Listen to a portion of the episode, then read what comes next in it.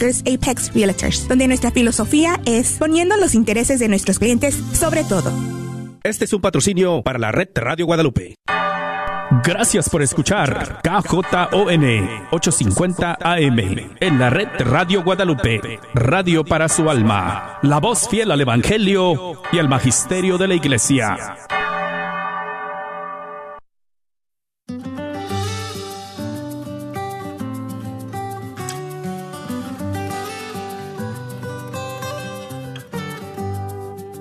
Jesús nos llama a ir al encuentro de su pueblo en todo lugar.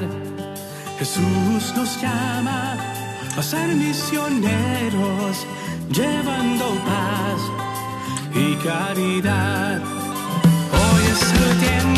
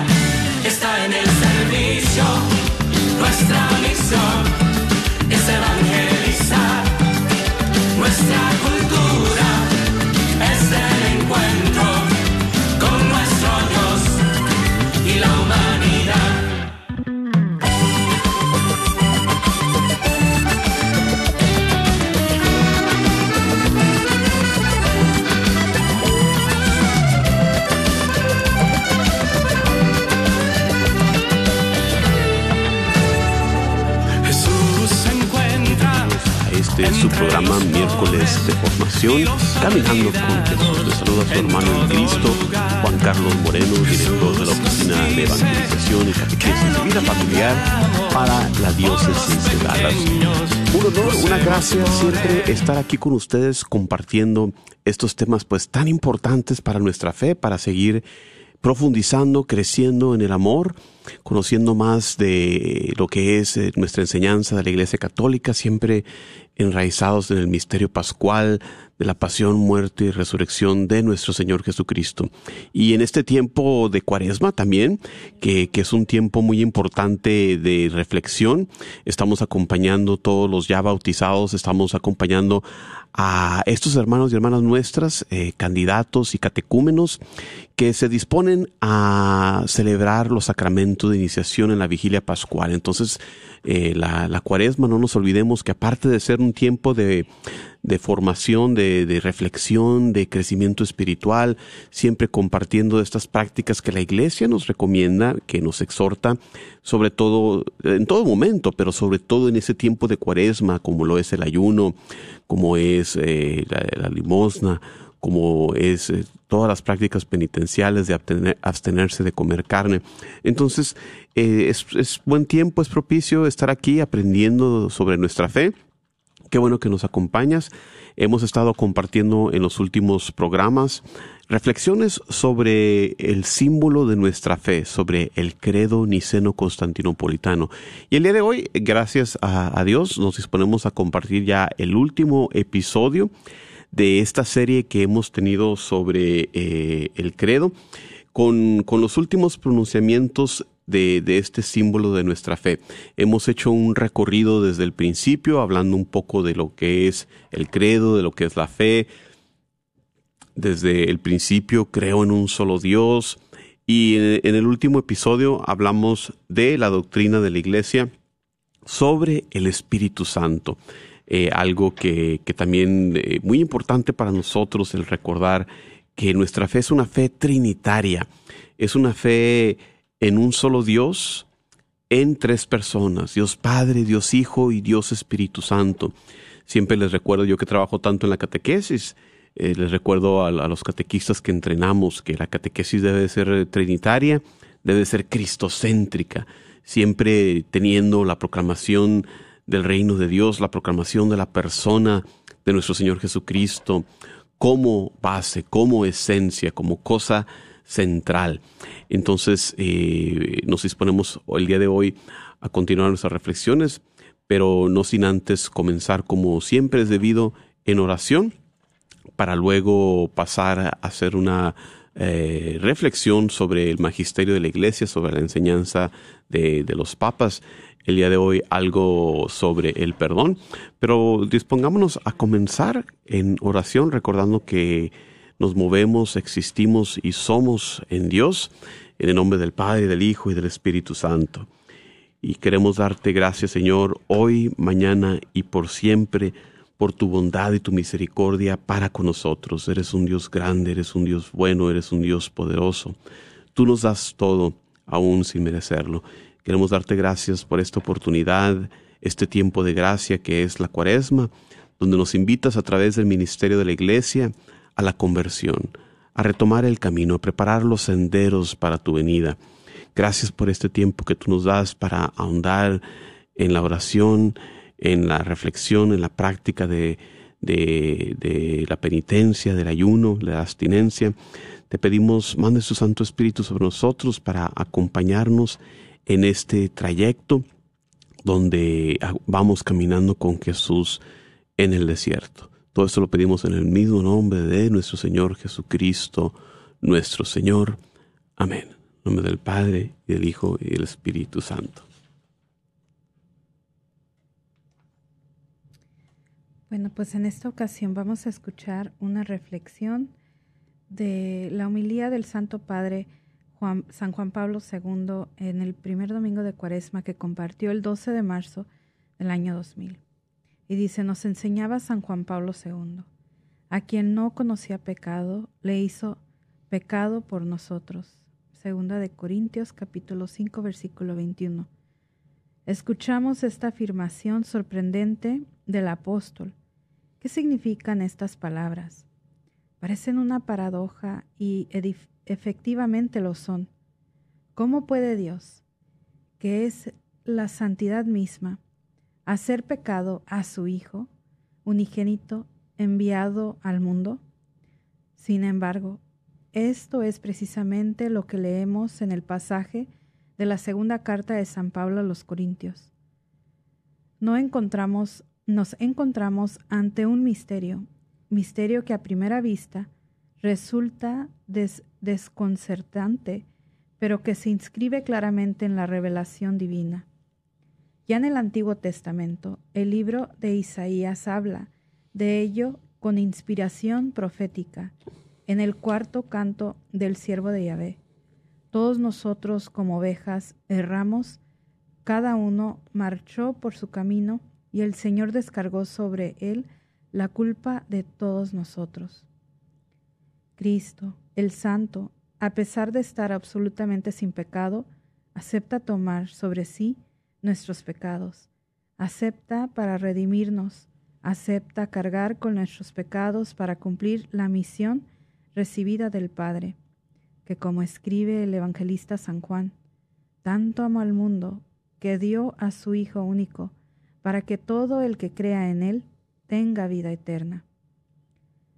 Perdonemos y pidamos perdón, a la vez que alabemos a Dios, que en su amor misericordioso ha suscitado en la Iglesia una cosecha maravillosa de santidad, de celo misionero y de entrega total a Cristo ni al prójimo. No podemos menos de reconocer las infidelidades al Evangelio que han cometido algunas de nuestros hermanos especialmente durante el segundo milenio. Pidamos perdón. Pidamos perdón por las divisiones que han surgido entre, durante, entre los cristianos por el uso de la violencia que algunos de ellos hicieron al servicio de la verdad y por las actitudes de desconfianza y hostilidad adoptadas a veces con respecto a los seguidores de otras religiones. Confesemos con mayor razón nuestras responsabilidades de cristianos por las males actuales frente al ateísmo, a la indiferencia religiosa, al secularismo, al relativismo ético, a las violaciones de derecho a la vida, al desinterés por la pobreza de numerosos países, no podemos menos de preguntarnos cuáles son nuestras responsabilidades. Por la parte que cada uno de nosotros, con sus comportamientos, ha tenido en estos males contribuyentes a desfigurar el rostro de la Iglesia, pidamos humildemente perdón. Al mismo tiempo que confesamos nuestras culpas, perdonemos las culpas cometidas por los demás contra nosotros. En el curso de la historia, los cristianos han sufrido muchas veces atropellos, prepotencias y persecuciones a causa de su fe, al igual que perdonaron las víctimas de, de dichos abusos, así también perdonemos nosotros. La Iglesia de hoy y de siempre se siente comprometida a purificar la memoria de esas, de esos tristes hechos, de todo sentimiento de rencor o venganza. De este modo, el jubileo se transforma para todos en ocasión propicia de, profundo, de profunda conversión al Evangelio. De la acogida del perdón divino brota el compromiso del perdonar a los hermanos y de reconciliación recíproca. Pero, ¿qué significa para nosotros el término reconciliación? Para captar su sentido y su valor exacto, es necesario ante todo darse cuenta de la posibilidad de la división, de la separación.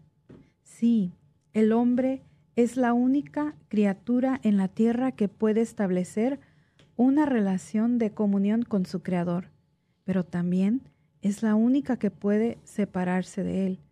De hecho, por desgracia, con frecuencia se aleja de Dios. María, Madre del Perdón, ayúdanos a acoger la gracia del perdón que el jubileo nos ofrece abundantemente.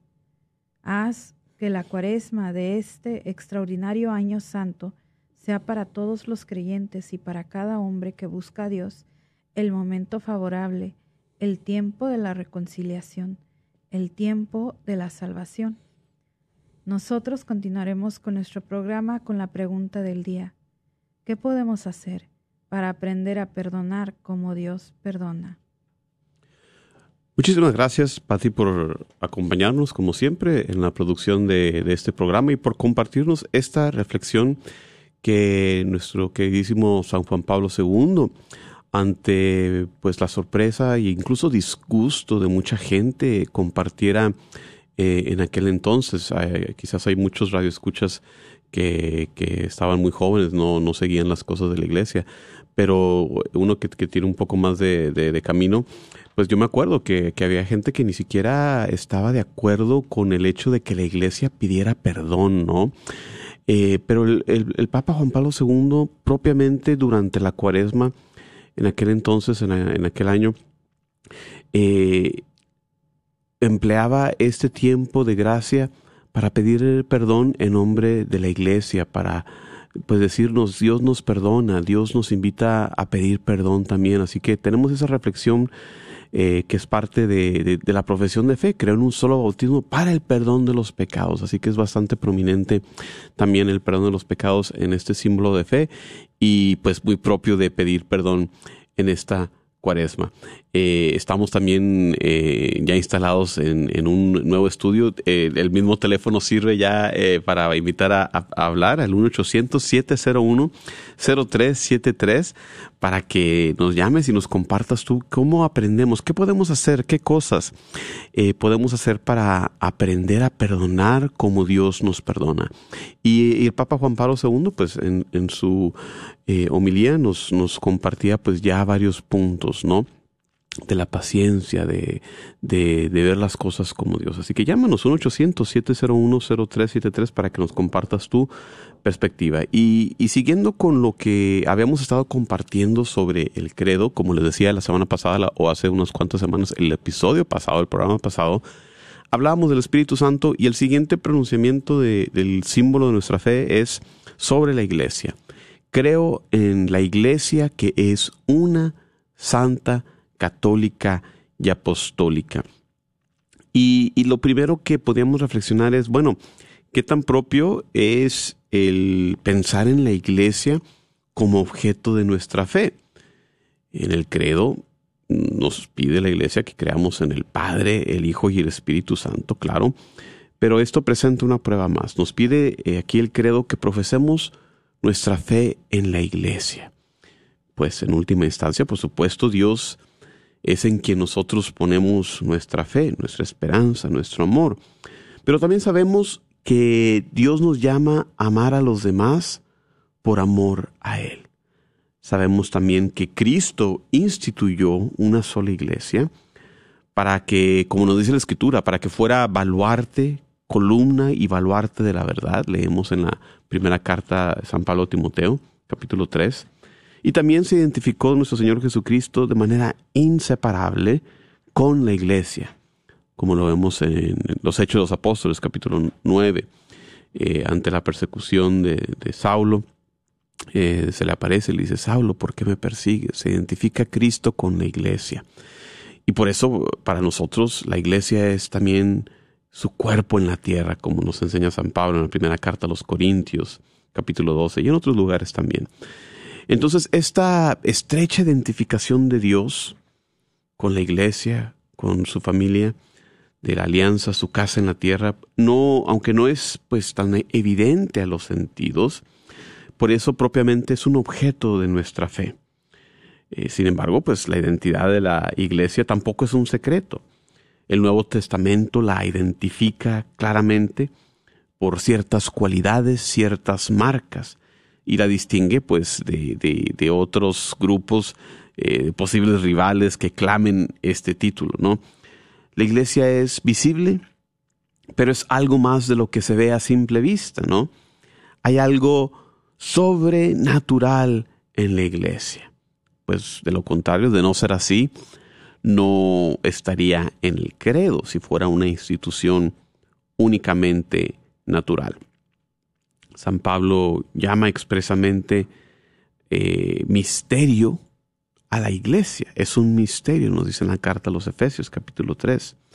Y de hecho el misterio de la iglesia es tan grande, como él nos dice, que los principados y potestades, los ángeles en el cielo, aprenden la sabiduría de Dios a través de la iglesia. Carta a los Efesios capítulo 3, eh, empezando en el versículo 8, podemos verificar eh, que no se nos olvide esta enseñanza tan grande. Imagínense, los ángeles en el cielo aprenden la sabiduría, sabiduría de Dios a través de la iglesia. Qué, qué enseñanza tan grande revelada ah, por San Pablo en las Sagradas Escrituras.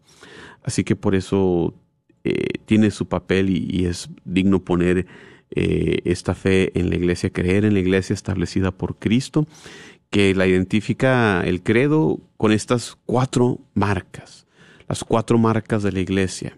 La iglesia es una, la iglesia es santa, la iglesia es católica y es apostólica.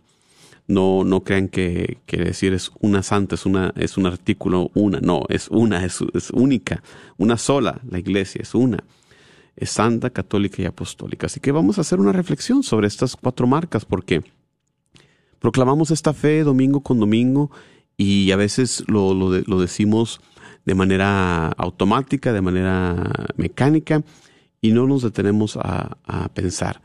La iglesia es una, nos dice el Catecismo de la Iglesia Católica en su numeral 813, debido a su origen. Fue establecida por Jesucristo, segunda persona de la Santísima Trinidad, un solo Dios Padre e Hijo en el Espíritu Santo en la Trinidad de personas. La iglesia es una debido a su fundador Jesucristo, que por su cruz reconcilió a todos los hombres con Dios, restituyendo la unidad de todos en un solo pueblo y en un solo cuerpo. El Catecismo de la Iglesia Católica, también citando a, esta constitución Gaudium et del Concilio Vaticano II. Nuestro Dios eh, tiene que ver con la unidad, Él quiere la unidad.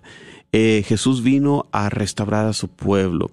Como sabemos, eh, en el Antiguo Testamento vemos como parte de la historia de la salvación que Dios llama se constituye a sí mismo un solo pueblo en estas doce tribus y que por razones de, pecado eh, se pierden, ¿verdad? eh, diez de las doce tribus del, norte son exiliadas y se pierden en la historia. Quedan dos tribus, un remanente fiel, la tribu de Judá y la tribu de Benjamín. Y, esto como parte de la historia de la salvación, el deseo de Dios de, a través de, este pueblo elegido, de atraer a todas las naciones hacia Él. Entonces desde un principio vemos el deseo de Dios de la unidad. Él, quiere vivir en comunión con nosotros. Él se ha revelado para llamarnos, atraernos hacia Él. Y por eso llegado el momento elegido por Dios eh, a través de la encarnación, con la eh, con la encarnación de su Hijo, continúa esa misión, ahora congregando a todos los pueblos bajo esta única iglesia, eh, que, que, viene siendo el cumplimiento de, de, ese deseo inicial de hacerse un solo pueblo. Entonces, la iglesia es una por su fundador.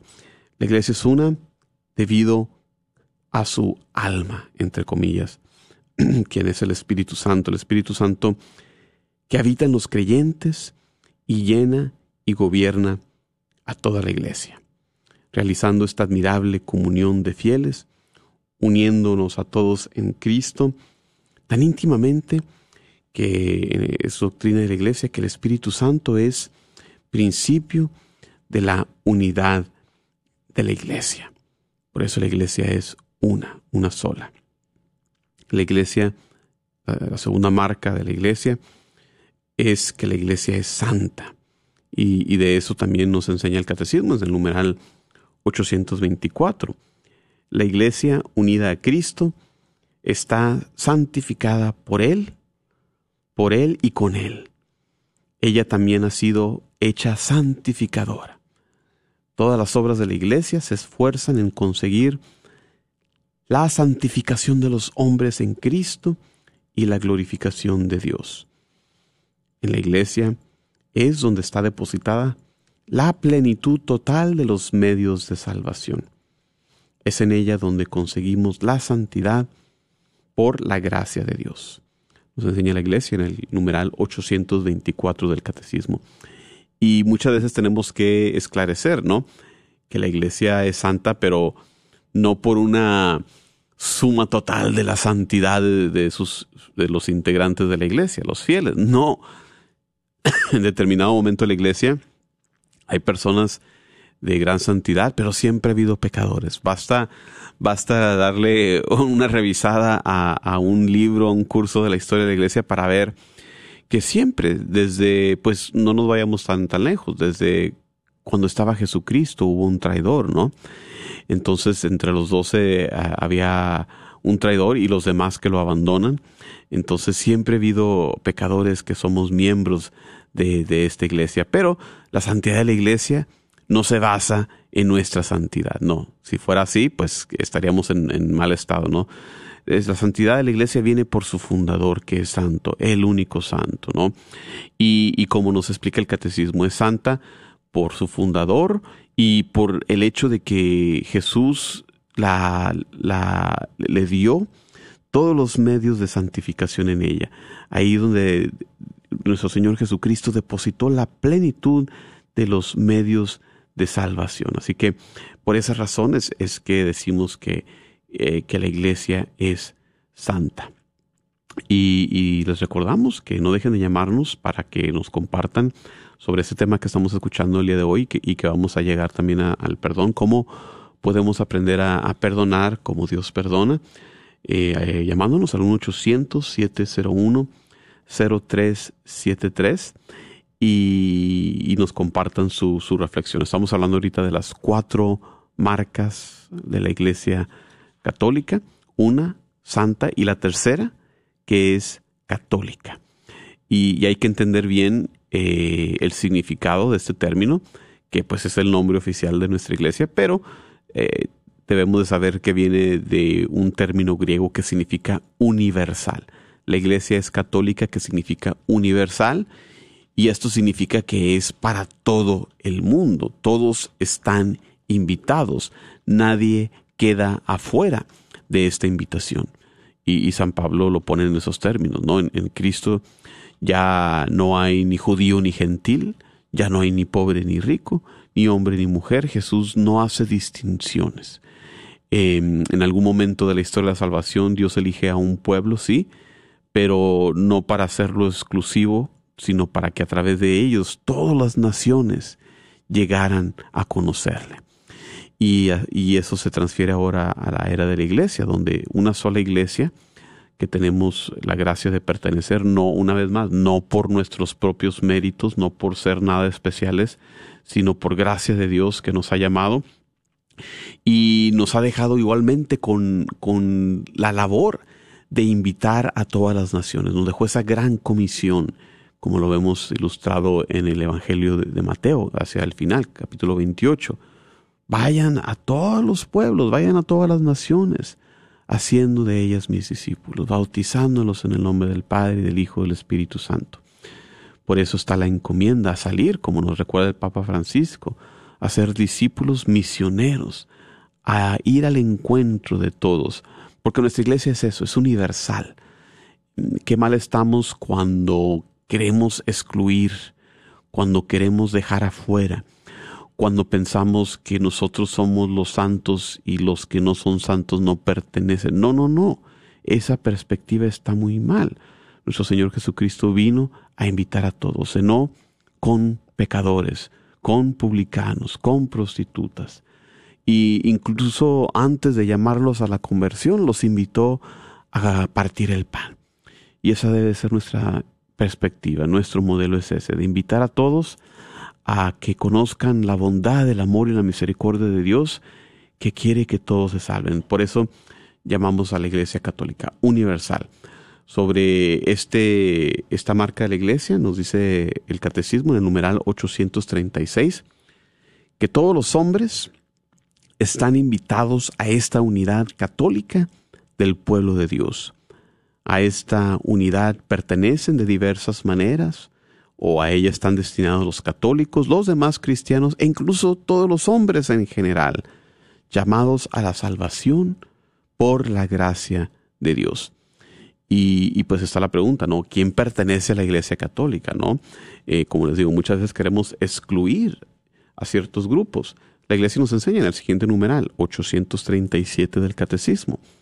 Están plenamente incorporados a la sociedad que es la Iglesia, aquellos que, teniendo el Espíritu de Cristo, aceptan íntegramente su constitución y todos los medios de salvación establecidos en ella, y están unidos dentro de su estructura visible a Cristo, que la rige por medio del sumo pontífice y de los obispos, mediante los lazos de la profesión de la fe, de los sacramentos, del gobierno eclesiástico y de la comunión. Entonces en ese numeral 837 nos habla de los que están plenamente incorporados. Pero no, deje, no, no nos detengamos en ese numeral. El siguiente, 838, nos enseña, la iglesia se siente unida por muchas razones con todos los que se honran con el nombre de cristianos a causa del bautismo, aunque no profesan la fe en su integridad o no conserven la unidad de la comunión bajo el sucesor de Pedro. Los que creen en Cristo y han recibido ritualmente el bautismo están en una cierta comunión, aunque no perfecta, con la Iglesia Católica. Con las iglesias ortodoxas esta comunión es tan profunda que le falta muy poco para que alcance la plenitud que haría posible una celebración común de la Eucaristía en el Señor. Y esto va pues en contra, como les digo, de muchas personas eh, que con su celo de defender a la iglesia, eh, hay, hay, muchos eh, hermanos católicos, sobre todo si, si trabajan en un área apologética, que no ven nada positivo, no quieren nada tener con los protestantes y hasta se enojan cuando les decimos hermanos protestantes. Y, y, y uno tiene siempre que defender la doctrina de la iglesia, expresada aquí en el catecismo. La iglesia propiamente les llama a los protestantes hermanos, hermanos separados, sí, pero hermanos. Y hay que releer ese numeral 838. Eh, aquellos que, que tienen el nombre de cristianos porque tenemos el mismo bautismo, como nos dijo San Pablo. Un solo Señor, una sola fe, hay un solo bautismo. Y nos aclara la iglesia, no, no tenemos la comunión perfecta, pero sí que estamos unidos.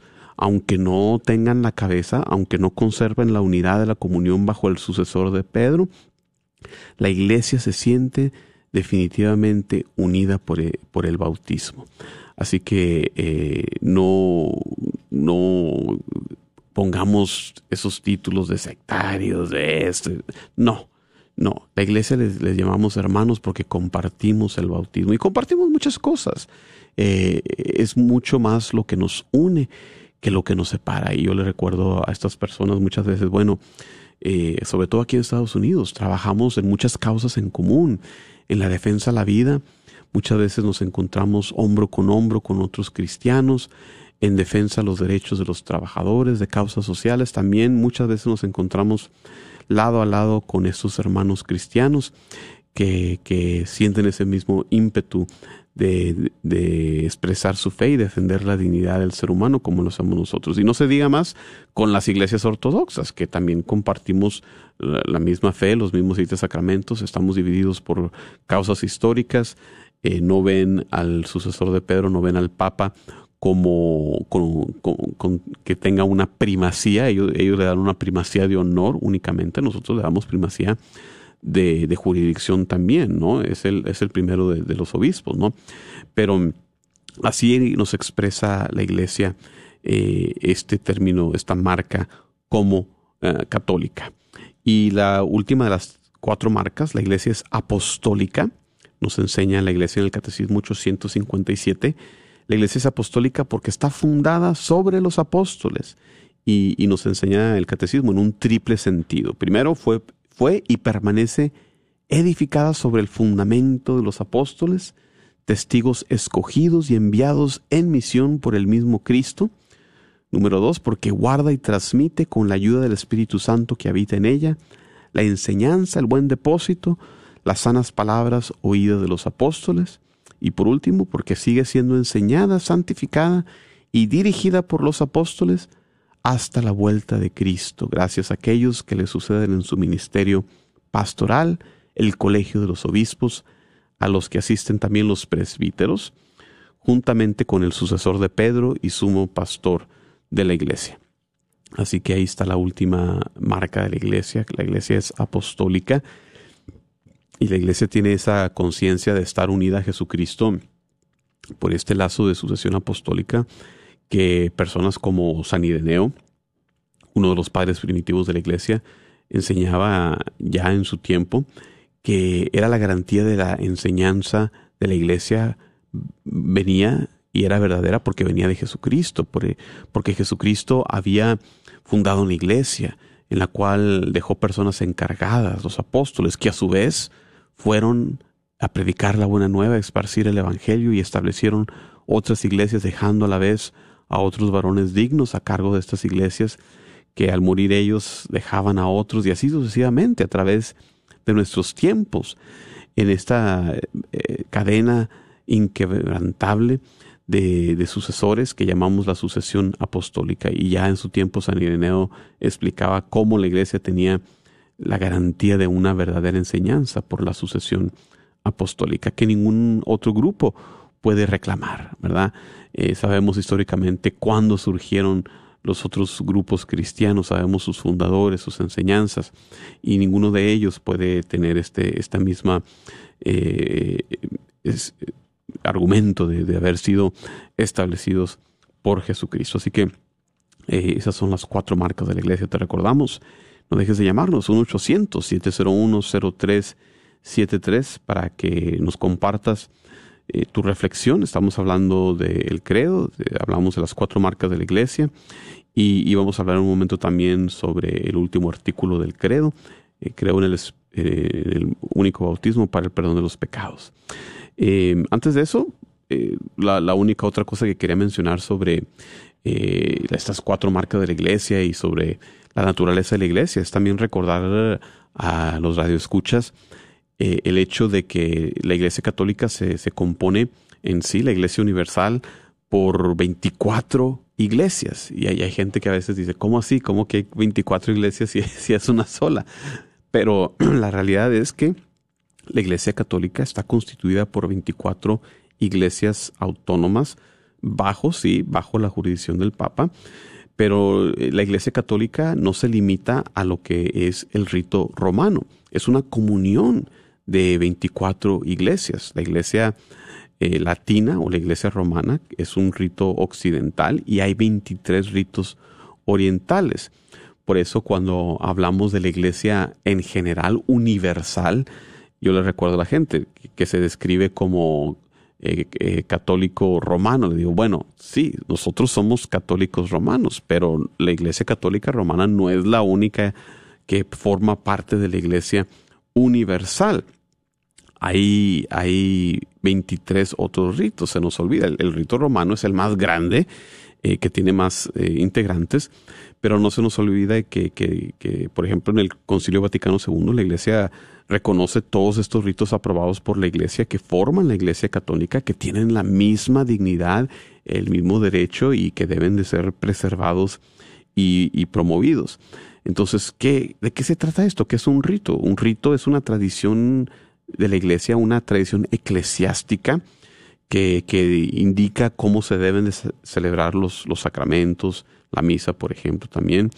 Em, de acuerdo a cómo fueron formados en la historia. Y para darles un poco de, de los diferentes ritos, estamos hablando de, como les digo, el rito occidental, que es la, la iglesia romana, la iglesia latina, que tenemos el, rito eh, eh, litúrgico romano y que también tiene una forma extraordinaria, que, es el, la misa en latín. También hay uso anglicano en este eh, rito occidental. En los ritos orientales, las iglesias orientales, las otras 23, está la iglesia católica copta, la iglesia católica etíope, la iglesia católica de Eritrea, la iglesia católica greco-católica melquita, eh, y, así sucesivamente. Puedo tomarme uh, todos los minutos, eh, eh, un par de minutos en nombrarlos, pero pueden buscarlo en, en, la enseñanza de la iglesia. son ritos que se han establecido en diferentes lugares. Aquí en Dallas tengo entendido que existen varios de estos ritos. Eh, creo que la, Iglesia Católica Ucraniana, Greco-Católica Ucraniana, creo que hay eh, parroquias aquí que forman parte de este rito. Y, tienen su propia estructura, su propia jurisdicción, no están bajo la diócesis de Dallas, por ejemplo. Eh, su, diócesis o en las iglesias orientales les llaman eparquías, tienen su propia estructura. Checa en donde vives tú, eh, por ahí también hay, iglesias maronitas, eh, también hay muchas aquí en Estados Unidos que es su propia tradición litúrgica. Las, iglesias Ciro Malabar, Ciro Marancar, que provienen de, de la India, también hay, hay, muchos de esos también, así que puedes verificar e-, ese dato. Eso para recordarnos de la universalidad de la iglesia. Cuando ves, por ejemplo, una conclave o, una reunión donde estén presentes muchos de la jerarquía, muchos de los cardenales, eh, ponle atención, los que ves que, que, tienen un vestido distinto, un sombrero ahí medio raro, eh, usualmente son patriarcas, son obispos de, de estas otras eh, iglesias, ¿no? Y, y, bien, para eh, culminar con nuestras reflexiones, eh, está el, el último pronunciamiento, confieso que hay un solo bautismo para el perdón de los pecados. Y antes de, entrar en esa reflexión, les recordamos, estamos en vivo, 1-800-701-0373, para que nos llamen, nos dé su reflexión. Justo eh, estamos entrando ahora a, reflexionar sobre este último artículo de, la profesión de fe. Confieso que hay un solo bautismo para el perdón de los pecados. Eh, hay un solo Señor, una sola fe, un solo bautismo, como lo hemos dicho, que San Pablo nos enseña. Y la iglesia pues tiene la misión, tiene el poder de perdonar los pecados, porque Cristo mismo le dio esa misión. Nos podemos remontar al Evangelio de Juan, capítulo 20, en una de esas apariciones del Cristo resucitado, donde les dice, reciban el Espíritu Santo. A quienes les perdonen los pecados les quedarán perdonados, a quienes se los retengan quedarán retenidos. En el Evangelio de Juan capítulo 20. Dios es el único que puede perdonar los pecados.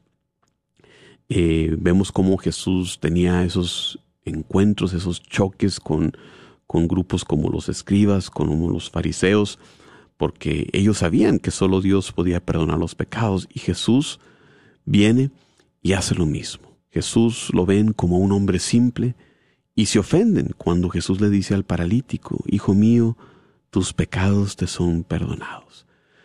Les faltaba entender, les faltaba ver la realidad de Jesús como hijo de Dios, como hijo del hombre enviado por el Padre con la autoridad de perdonar los pecados, como vemos en las Sagradas Escrituras. Y es algo que nos falta apreciar un poco, mis hermanos y hermanas que nos escuchan. Nos falta apreciar la grandeza de lo que es el perdón de los pecados, porque nos hace falta a la vez el captar la gravedad del pecado, ¿no?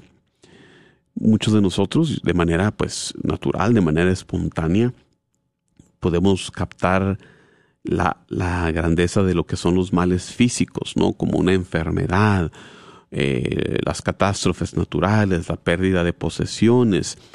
Y pues para mucha gente eso podría ser lo peor que puede ocurrir, ¿no? Pero para nosotros en una perspectiva de fe, el mal moral, o sea, el pecado, es algo que la iglesia lo pone como algo inconmensurablemente más dañino que el mal físico. El sufrimiento corporal, el sufrimiento mental, eh, nos dice la iglesia, puede tener un efecto purificador incluso y puede ayudar a unirnos a Dios. Párrafo 1501 del Catecismo nos dice esto.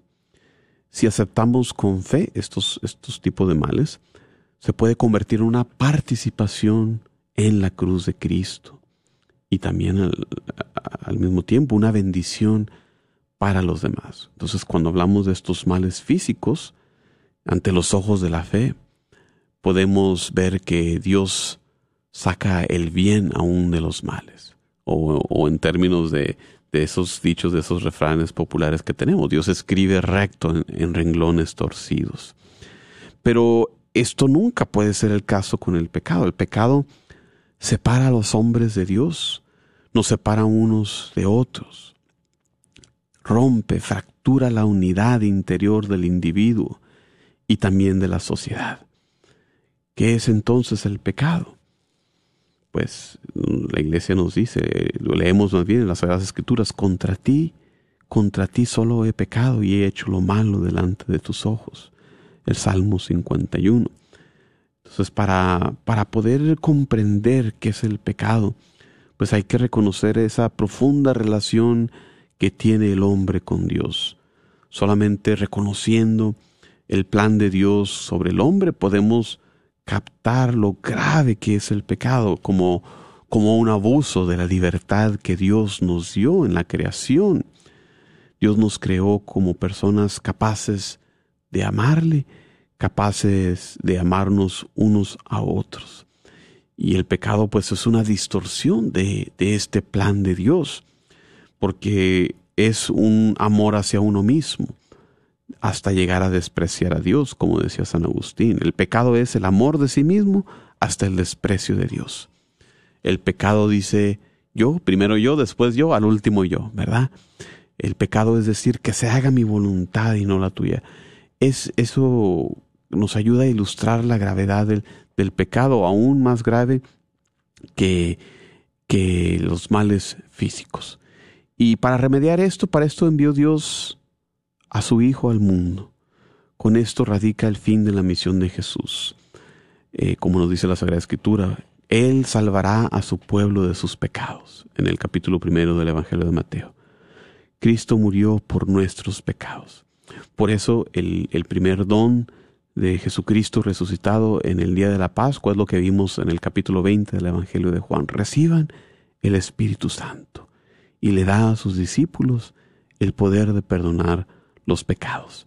Poder, potestad, jurisdicción que hoy en día ejercita la Iglesia este ministerio del perdón de los pecados a través del el sacramento de la reconciliación.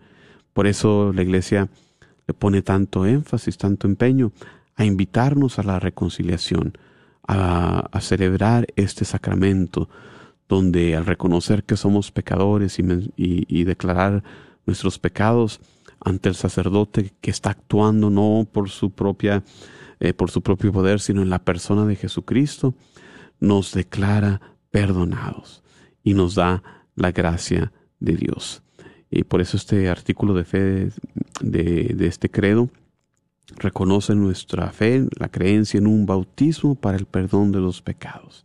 Este bautismo que, que nos da el perdón inicial de los pecados, por eso cuando se bautiza a un adulto, como muchos se van a bautizar ahora en la vigilia pascual, no se requiere que celebren el sacramento de reconciliación previamente, no, porque el bautismo es el perdón de los pecados. Cuando bautizamos a, los niños pequeños, a los bebés se nos olvida, ¿verdad? Porque los bebés pues no tienen pecado. Pero no debe de olvidarnos, no podemos olvidarnos que, el bautismo es para el perdón de los pecados y por eso los adultos se bautizan y constituye el perdón de los pecados, puerta de entrada al cielo. Y para poder, eh, para este poder de perdonar los pecados no, termina ahí. No hay ofensa, por grave que sea, que la iglesia no pueda perdonar, nos dice el Catecismo, párrafo 982. Cristo murió por todos los hombres. En la iglesia, que es la puerta de perdón, siempre permanece abierta para que para todos los que se arrepienten, para todos los que experimentan la contrición. Y termina el credo con eh, esta expresión de, de, esperanza, de creer en la resurrección de los muertos, en la vida del mundo futuro, esta resurrección de la carne que, que es el estado definitivo del hombre, porque este estado de, de la muerte, de separación del alma, del cuerpo, no era parte original del plan de Dios. Entonces constituye un retorno al plan original de Dios, porque es la fe de la iglesia, de la resurrección de los muertos, de que cuerpo y alma pasaremos a nuestro destino eterno, a la beatitud eterna con Dios en el cielo o a la condenación eterna del infierno. Eh, creo, espero la resurrección de los muertos y la vida del mundo futuro es el pronunciamiento final. Y nos enseñaba el Papa Benedicto, eh, él que, hizo tantas reflexiones eh, teológicas. Eh, el Papa Benedicto XVI enseñaba contraponiendo el sentido griego de la muerte y el sentido cristiano. Decía, pues para los griegos el hombre se compone de dos sustancias, el cuerpo que se descompone y el alma imperecedera independiente del cuerpo. Y nos recuerda el, el, Papa Benedicto, que el pensamiento bíblico presupone una unidad indivisible del hombre. La Biblia no tiene un vocablo para designar al cuerpo distinto, separado del alma. Cuando en la Biblia leemos alma significa siempre el hombre entero.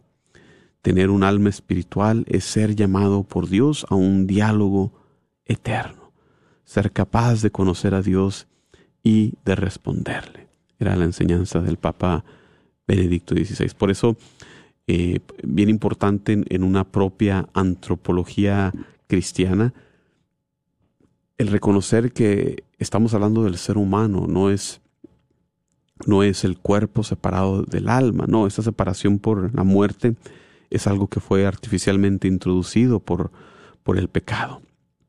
Por eso la iglesia expresamos una resurrección de los muertos, no expresa la resurrección de los cuerpos, no, es de, de el ser humano, la salvación del hombre entero. Nuestra fe siempre, siempre está insistiendo que somos salvados en cuerpo y alma. Por eso para la iglesia es muy importante el hombre íntegro, tanto la salvación del alma, salvación del cuerpo eh, no es de una parte únicamente del hombre, no, el hombre íntegro.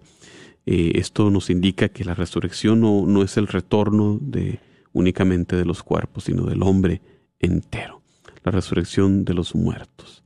Cuando se habla de la carne significa el mundo de los hombres, no solamente una corporeidad aislada y separada del alma. Y, queremos eh, cerrar estas reflexiones no podemos hacerlo sin, sin dejar de también de mencionar eh, el, eh, cómo se clausura la oración con ese amén. Ese amén que con todas las oraciones que hacemos, que las terminamos con un amén, también la profesión de la fe terminamos con este amén que, que una vez más les recuerdo que no sea algo que decimos a la ligera, que pronunciamos de manera mecánica, sino que cuando pronunciamos amén al final de, de esta profesión de fe, sea un recordatorio de nuestro compromiso al profesar nuestra fe. Nos estamos comprometiendo con este amén a aprender nuestra fe, a vivirla, a compartirla. Ya hemos sido empoderados por el bautismo, hemos recibido la gracia de Dios que nos impulsa a cumplir esta gran comisión de llamar a todos a que sean discípulos de Cristo, llamarlos a esta iglesia universal, a bautizarles, a compartir la gracia de los sacramentos, a que conozcan también el amor misericordioso de nuestro Señor. Por eso este amén que pronunciamos debe de recordarnos a este compromiso que tenemos en el bautismo. Por eso en el bautismo de niños, los niños que no hacen personalmente este compromiso, sino se, se les propone a los padres. Por eso es bien importante cuando preparamos a los padres recordarles de la grandeza de este compromiso y de la vocación que ellos tienen como padres y sobre todo si, si tienen el, el, beneficio de la gracia del sacramento del matrimonio, que han sido ungidos para enseñarles a sus hijos la fe cristiana. Entonces este amén que pronunciamos, que no, que no sea de manera mecánica, sino que nos lleve a, a refrescar el recuerdo de, de, nuestro propio bautismo. Cuando nosotros, o en, o en lugar de nosotros, nuestros padres y nuestros padrinos en nuestro nombre afirmaron creer en Dios Trino, Dios Padre, Dios Hijo y Dios Espíritu Santo.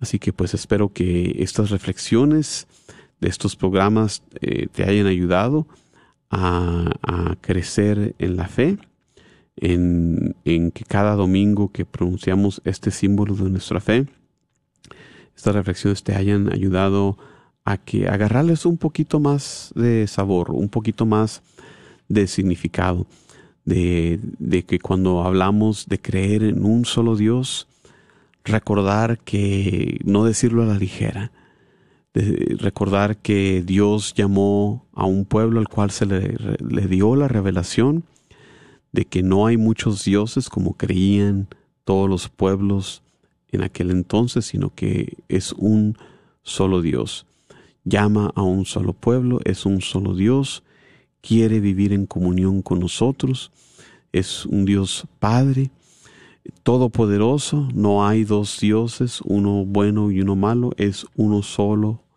eh, nuestro Dios todopoderoso. Y así, a la vez que vayamos pronunciando todos los diferentes pronunciamientos del credo, como al decir creo en un solo Señor Jesucristo, recordar que es a través de Él que todos encontramos la salvación, ya sea eh, a través de la certeza de la Iglesia Católica o como nos dice la Iglesia también como otros pueden alcanzar la salvación, eh, sea como sea siempre, aunque sea de manera misteriosa, es a través de Jesucristo. No hay salvación a través de ningún nombre, no otro nombre que el nombre poderoso de Jesucristo. Así que muchísimas gracias por acompañarnos. Les recuerdo que aquí estamos eh, cada miércoles a las 4 de la tarde, hora de Dallas, compartiendo estos temas de fe y nos despedimos como hacemos siempre, recordando que estamos en presencia de Dios, en el nombre del Padre, del Hijo, del Espíritu Santo. Queremos darte gracias, Señor, por tu presencia entre nosotros. Quédate con nosotros, Señor, como te pidieron esos discípulos camino de Maús, para que acompañándonos podamos siempre crecer en este amor llenos de fuerza para compartir el Evangelio. Todo esto lo pedimos en el nombre de Jesucristo nuestro Señor. Amén. Del Padre, del Hijo, del Espíritu Santo. Muchísimas gracias. Hasta la próxima.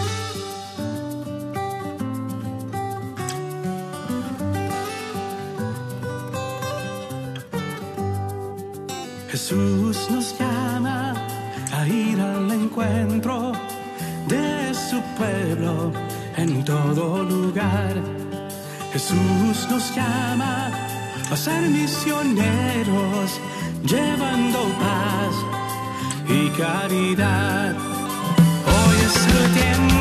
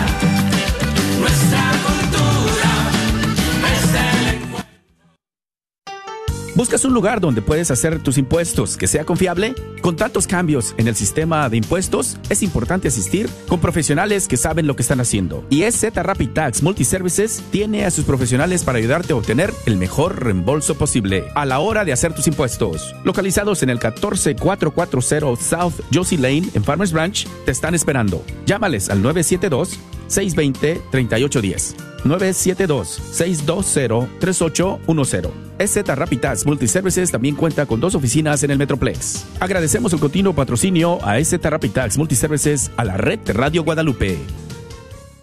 Gran concierto católico este próximo viernes 10 de marzo en la parroquia de Santa Cecilia. Los boletos ya están disponibles en las tiendas católicas del área de Dallas. Librería parroquial en Oak Cliff. Santa Faustina frente a la parroquia de San Juan Diego. Tienda católica Shalom en Garland, Texas. Él es el Todopoderoso. Ha hecho grandes cosas en mí. Por eso yo le canto. Por eso yo le alabo. Hermanos en Cristo, soy Jorge Loma, vocalista del Grupo Séptimo. La parroquia de Santa Cecilia y Radio Guadalupe te hacemos la cordial invitación para este viernes 10 de marzo a partir de las 6 de la tarde a un gran concierto católico. Estaremos presentándonos Jorge Morel de República Dominicana, Jesse Rodríguez y un servidor Jorge Loma. La donación, el boleto será de 15 dólares. Eh, habrá venta de comida, mayores de 12 años Esperemos que vayas para disfrutar, alabar al Señor en este gran concierto a partir de las 6 de la tarde, Parroquia Santa Cecilia, viernes 10 de marzo. No faltes.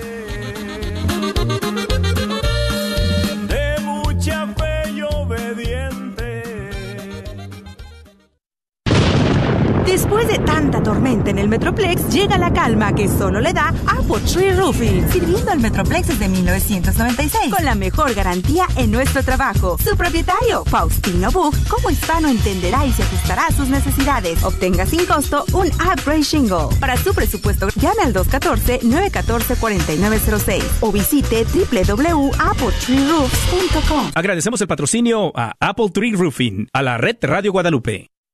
El señor Chano Olivares, parroquiano de Santa Cecilia, es dueño de la librería parroquial y un patrocinador de la red de Radio Guadalupe. La librería parroquial es 100% católica y ha estado sirviendo a la comunidad hispana desde 1993. En esta librería puede encontrar Biblias, catecismos y mucho más. La librería parroquial está ubicada en el 930 West Jefferson en Dallas, en el área de Oak Cliff. Para más información puede llamar a la librería parroquial al 214-942-3474. 214 Gracias por escuchar KJON 850 AM en la red de Radio Guadalupe. Radio para su.